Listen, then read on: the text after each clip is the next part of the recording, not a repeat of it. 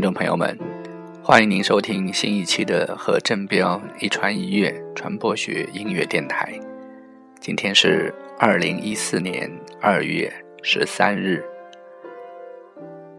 我们今天来谈论的主题是从东方神起看认知盈余。二零零三年，美国发现了疯牛病。因此，韩国便禁止从美国进口牛肉。这项禁令一直持续了五年。一直以来，韩国是美国的第三大牛肉出口市场。但是在二零零八年四月，韩国总统李明博和美国总统乔治·布什就重新开放韩国对美国的牛肉市场问题进行了磋商。当年五月。美国牛肉重返韩国市场的消息一经披露，韩国民众就在贯穿首尔市中心的绿化带清溪川公园举行了抗议。这次抗议演变成为韩国自一九八七年以来最大规模的抗议示威。然而，最不同寻常的是参与抗议的民众本身。在之前，韩国的抗议游行大多是由政党或者工会组织的，但是这次针对李明博政府以及疯牛病的抗议中，一半以上的参与者，包括早期的组织者，都是青少年，特别是十几岁的小女生。这些韩国的十几岁的小女生们彻夜在那里进行抗议。被西方媒体称为“烛光女孩”。烛光女孩的年纪太小，没有选举权，也不是任何政党的成员，而且他们中的大多数在此前也没有参加过任何公众性的政治活动。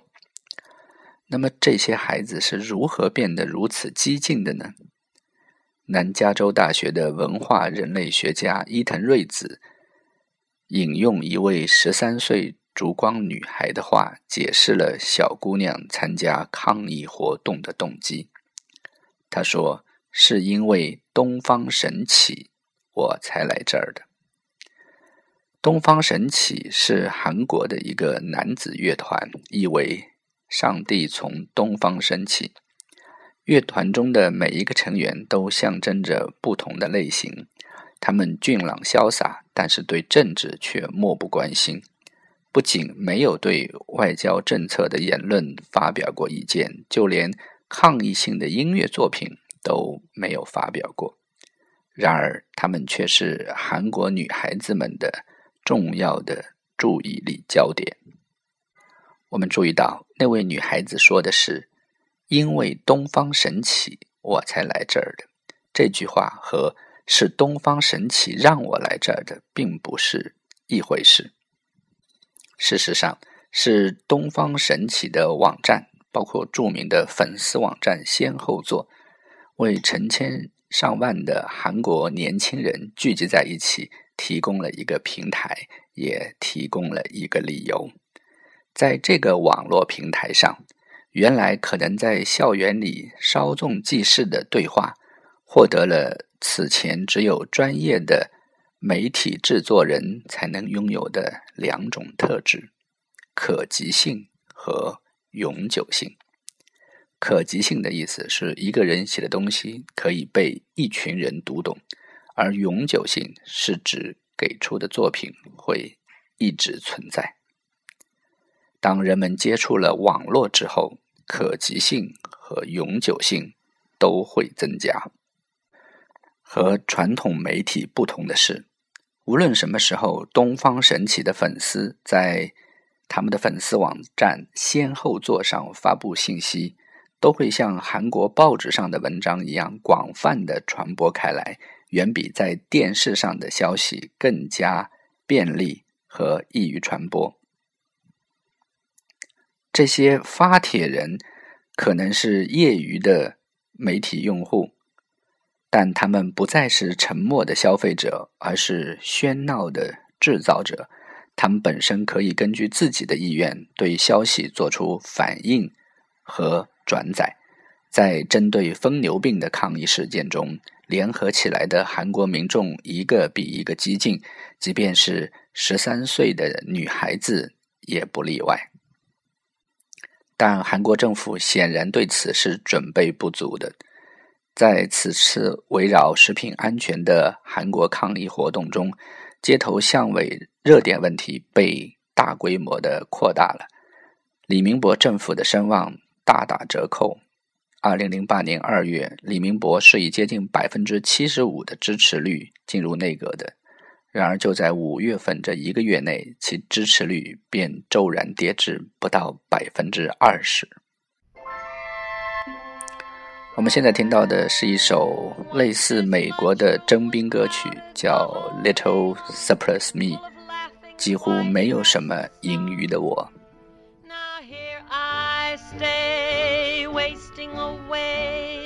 among the ham and eggs and cereal. Look at me, and what do you Another piece of surplus war material. I'm just like leftover K rations, excess war commodity. Nobody shares, nobody cares for little surplus me. I'm just like a munitions dump spot, loaded with old TNT. No one has room, no one goes boom for little surplus me. Yesterday, my life was super special, fighting off GIs galore. But today, there's no one to get fresh, never a or anymore. I'm just like a brand new PT boat with no place left to PT. Hey, you in the Pentagon. All the men you sent are gone. Soldiers' pleasure bent are gone. Gee, what are you gonna do with little surplus me? I used to have a major give me the biggest rush. Now he's back at his old job. Knock, knock, knock, knock, it's Fuller Brush. That handsome, dashing captain, a wolf with manners foxy, gone back to his profession. This way, please, don't crowd at the Roxy.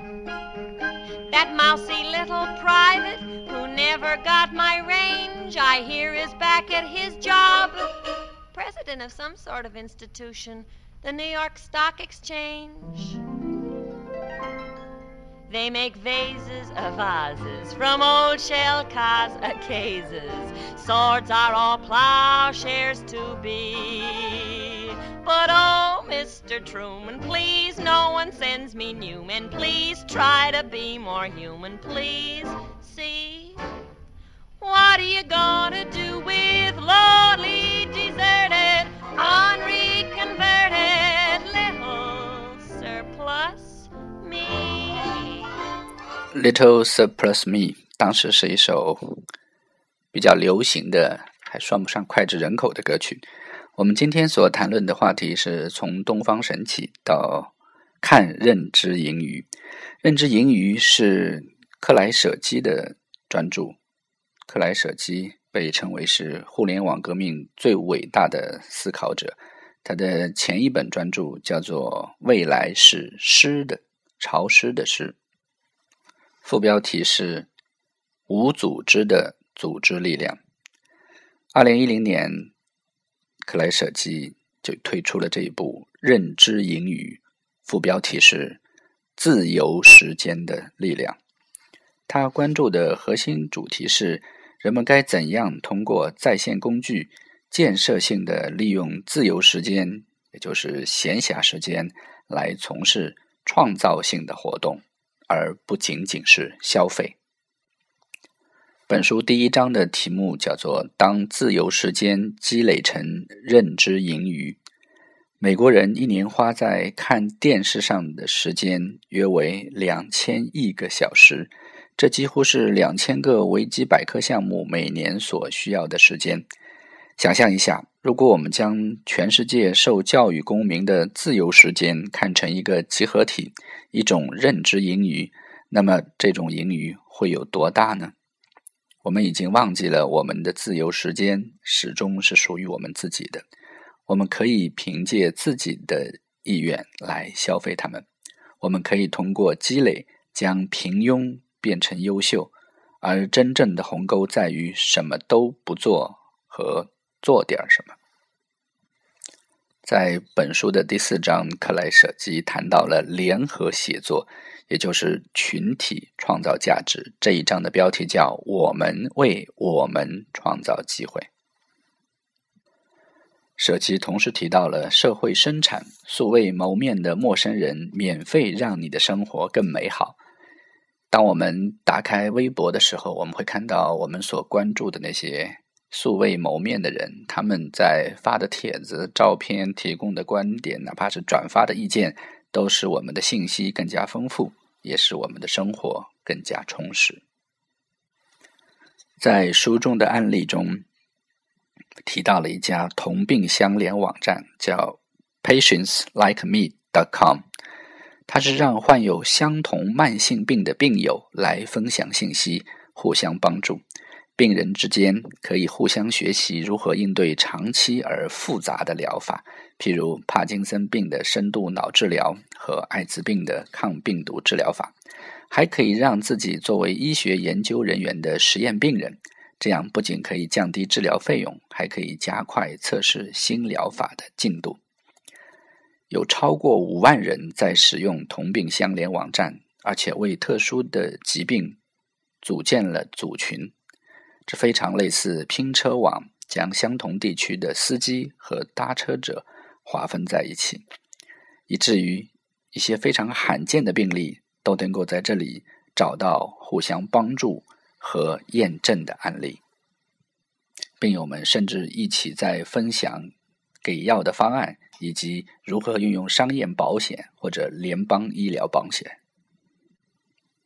保险公司也会从中来找到商机。同病相怜有隐私条例，也有一个开放的理念。譬如说，你可以知道什么样的治疗方法对他人起了作用，也可以知道你与医生的谈话会如何更加有效。最重要的是，可以在最短的时间内将更好的治疗方案带进市场。这就是我们为我们创造机会。也是第五章所谈到的，这是一个创造慷慨文化的时代，而这一切都是网络传播所带来的。现在我们听到这首欢快的音乐，是由知己二重唱带来的，一点点不同。我是流浪的风。飘荡在海阔天空，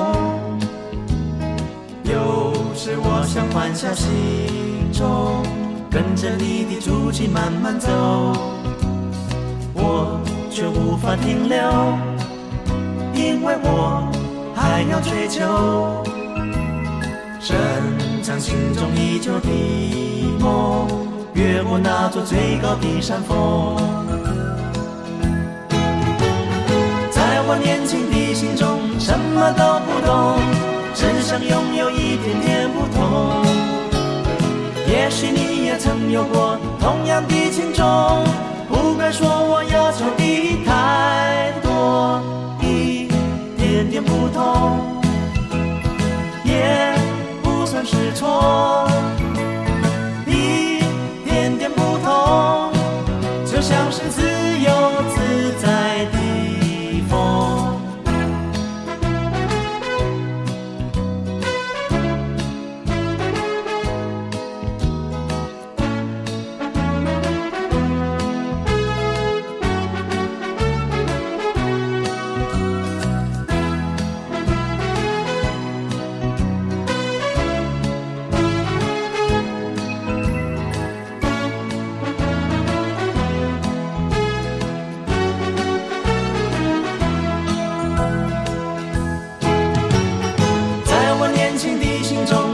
什么都不懂只想拥有一点点不同。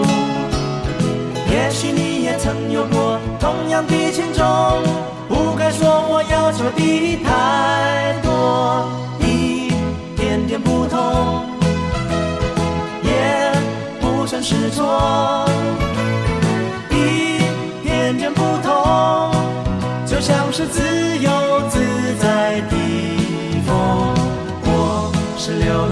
风，飘荡在海阔天空。有时我想换下心中，跟着你的足迹慢慢走，我却无法停留，因为我还要追求，深藏心中已久的梦，越过那座最高的山峰，啦啦啦啦啦啦，啦啦啦。啦啦啦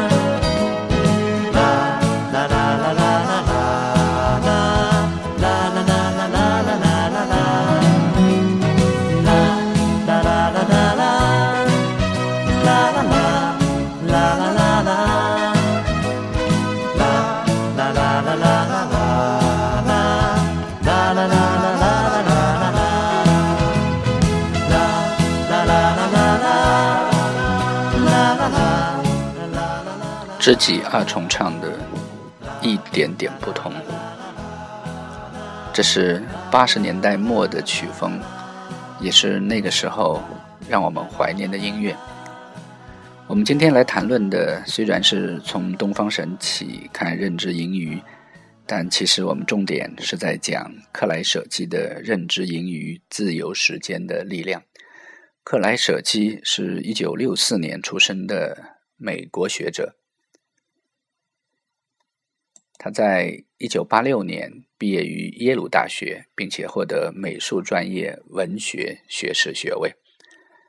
曾经在纽约大学担任客座讲师，并研究和讲授新媒体。在二零零一年的秋天，舍基作为一个莫罗访问讲师，在哈佛大学的约翰肯尼迪政府管理学院。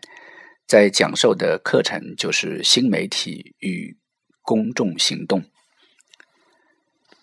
在舍基的观点中，第六章谈到的是从公用价值到公民价值，其中有两个概念很有意思，一个叫公共分享，叫 public sharing，指的是协作群体尝试创造公共资源。譬如那些开源软件，另外一个叫做公民分享 （civic sharing），表现为一个群体积极尝试改变社会。譬如说，我们开头谈到的“烛光女孩”的行动，这个变化的前提是由于个人分享从一种最简单的分享方式。进展到了参与者和受益者都可以以个人身份来参与分享活动，但创造公用价值则更加复杂。未加协调的众多贡献集合起来，可以创造个人价值；而一个相互交流合作的群体，则可以创造公用的价值。公共价值与公用价值一样，需要广泛的传播和交流。但是要求参与者更为开放，并与新人和非参与者分享创造出来的价值。对于致力于创造公民价值的团体来说，改良社会是他们显著的目标。这和我曾经所尝试的互联网的公共治理有着不谋而合的取向。今天我们谈论的认知盈余、时间以及自由时间的力量，是一个相对前卫而且有意思的话题。您现在收听的何振彪一传一乐传播学音乐电台，其实就是一个自由时间的产物。我在业余时间传播一点传播学，以及分享一点好音乐。这样的一传一乐，希望您能够喜欢。感谢您收听今天的传播学音乐电台。我们今天谈论的是从东方神起看认知盈余。希望您听了这个节目之后，也能用您的一点点业余时间，通过互联网，通过开放的软件和工具，向这个社会贡献您自己的知识力量。感谢收听，我们下期节目再见。